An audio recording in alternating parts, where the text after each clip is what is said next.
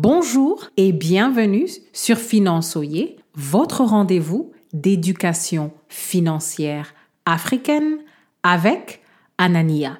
N'oubliez pas de vous inscrire à la newsletter de financeoyer.com en cliquant sur le lien dans la description. Avez-vous été dans une situation où on vous dit d'acheter un produit ou un service et l'argument avancé, c'est que ça ne va vous coûter que ceci ou ça va ne vous coûter que cela.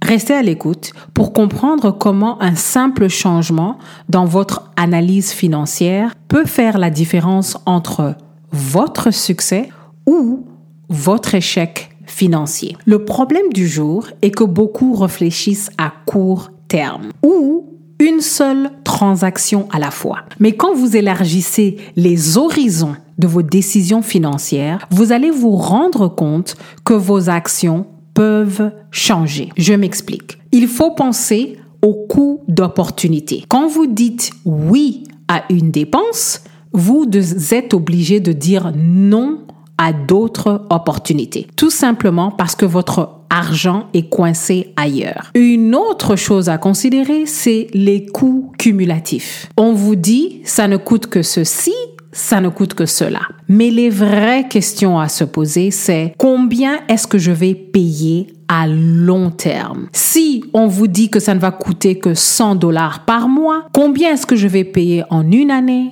en cinq années, en dix années? Et la deuxième question à vous poser, est-ce que le montant cumulatif que je vais payer en vaut la peine. L'esprit critique, finalement, est aussi très important. N'évaluez pas les choses seulement sous l'angle qui vous est présenté.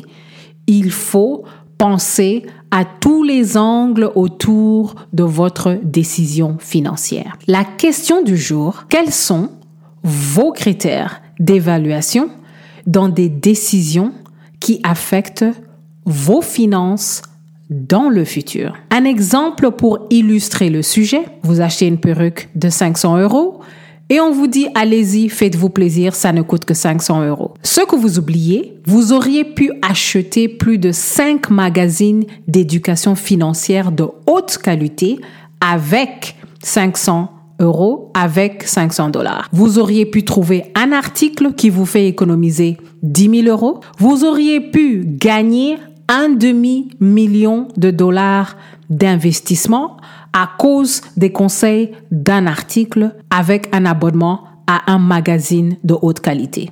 Mais à cause d'une mauvaise décision financière, vous allez avoir 500 dollars, 500 euros en train de pourrir sur votre tête au lieu d'être dans votre tête et d'enrichir vos connaissances. En choisissant d'acheter une perruque parce qu'on vous a dit qu'elle ne coûtait que 500 euros, 500 dollars, vous avez en fait tué l'opportunité d'accumuler l'intelligence financière pour atteindre votre liberté financière.